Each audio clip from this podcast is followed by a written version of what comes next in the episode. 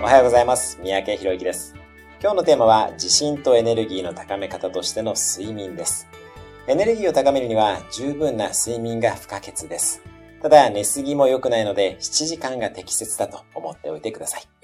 良質な睡眠をとるには寝るまでの時間をリラックスして過ごすことも大切です。お風呂や足湯なども効果的ですし、快適な室温も意識してください。また、寝床にスマートフォンを持ち込むのは基本的には NG です。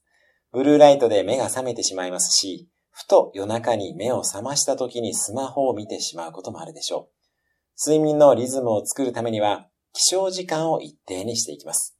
土日も同じ時間に起きる方がリズムが出ます。また仮に眠れなくても寝ているに近い状態をぜひ作ってください。できるだけ体をリラックスして考え事をしないように脳を休めていきます。20分程度の昼寝も時には有効です。